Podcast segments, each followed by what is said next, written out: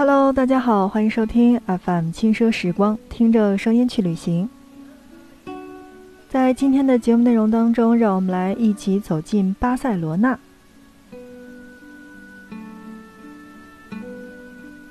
欧洲或许没有哪座城市能够像巴塞罗那那样充满混血气质而独具风情。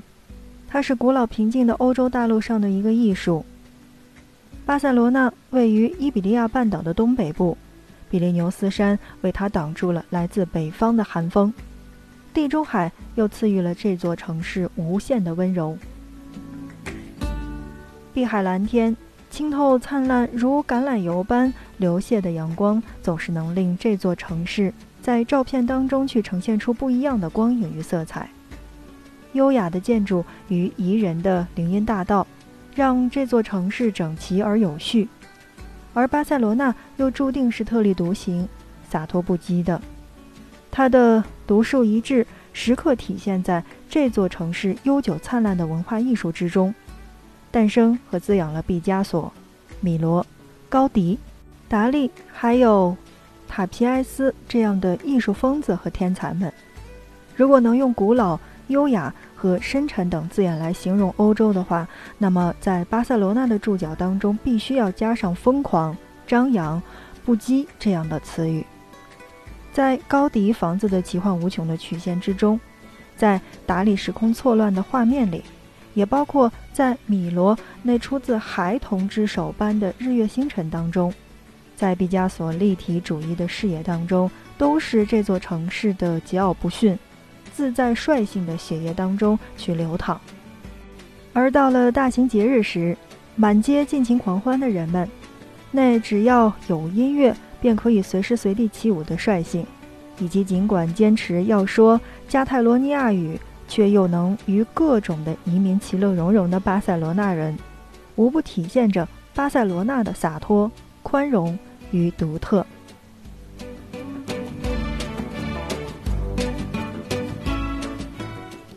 在巴塞罗那，你可以领略到山海之美，可以体验建筑的律动，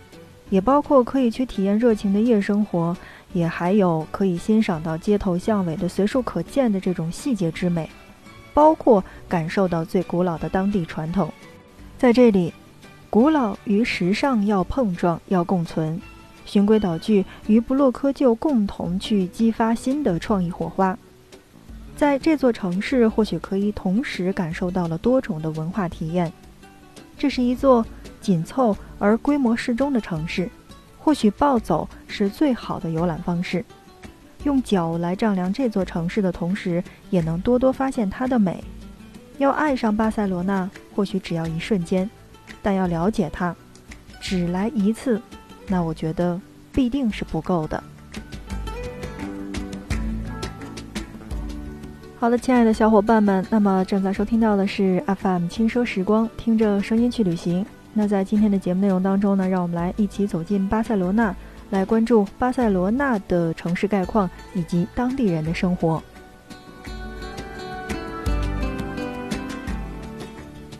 说到当地人的生活，那么我觉得在巴塞罗那，呃，加泰罗尼亚人和西班牙人其实称谓是有着严谨区别的。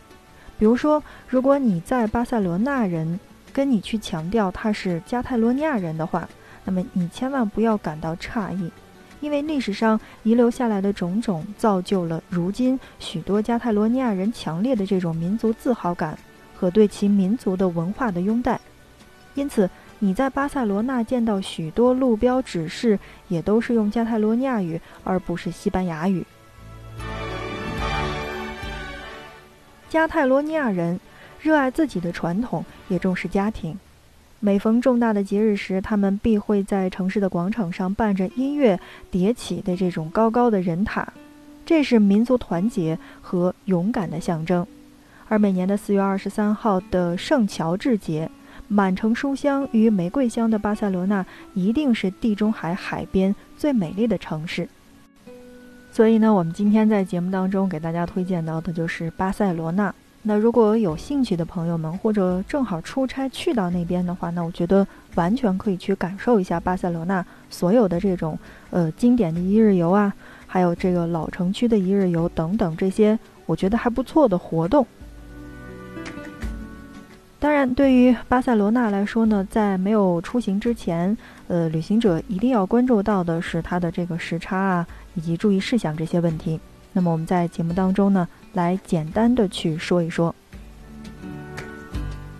我们都知道，巴塞罗那呢与中国的时差是负七个小时，而夏天呢是相差的是负六个小时。呃，西班牙的这个插头呢与中国是不同的，所以我们在节目当中一直提倡各位的是。你可以去买一个这个万能充，或者叫做万能插，呃，怎么说呢？不是做广告哈，就是这个，我觉得其实公牛的这个万能的是真的还算不错，因为它去到这个德国呀，然后包括西班牙，包括在香港地区，这个是都是适用的，所以我觉得那个东西还挺好的。这个买起来的话应该不算太贵吧？是六十块钱还是六十几块钱？反正就是不到一百块钱，我觉得。还确实是在质量上面是比较好用的。那么要告诉大家的是，中国与巴塞罗那的时差呢是负七个小时，而西班牙的插座是与中国不同的。如果去到那边的话，嗯，怎么说呢？就是尽量自备。当然，对于这个经常出门的小伙伴呢，那一定对这个安全问题就不用多说了，因为好像经常走惯了的话，即使是不安全，他们心里也有一定的准备。但一些并不经常出去玩耍的小伙伴呢，都说啊，这个城市是不是安全呀？就像你在节目当中说到的，这个摩洛哥是那样的情况，那我们还去不去呀？其实总体而言呢，巴塞罗那的治安是比较安全的，但是和许多的热门的旅游城市是一样的，呃，旅游景点的周边也有不少的小偷，因此出门前务必要管好自己的这个购物的这个欲望。那在巴塞罗那，几乎所有的这个购物场所是可以刷卡的，因此请尽量不要去携带现金。那么，如果你要带现金的话，也是带到这个正好你要够的这个程度，也不要多带。那包括像护照等等这些我们所谓的这个证件，一定要留在旅馆当中，而随身携带的是复印件就可以了。那一般呢，不会有警察去当街检查你的这个旅行者的证件的。呃，当然，如果遇到这样的情况的话，一定要小心谨慎。那么，尤其是你放在这个旅店当中，也要尽量的去把它保管好。因为其实说实话，嗯，不包括是大的这个酒店也好，还是这个小的旅馆，也有可能出现小偷。那这个时候呢，大家一定要收好这些东西，以防你去到还得再跑什么大使馆呀等等这些地方。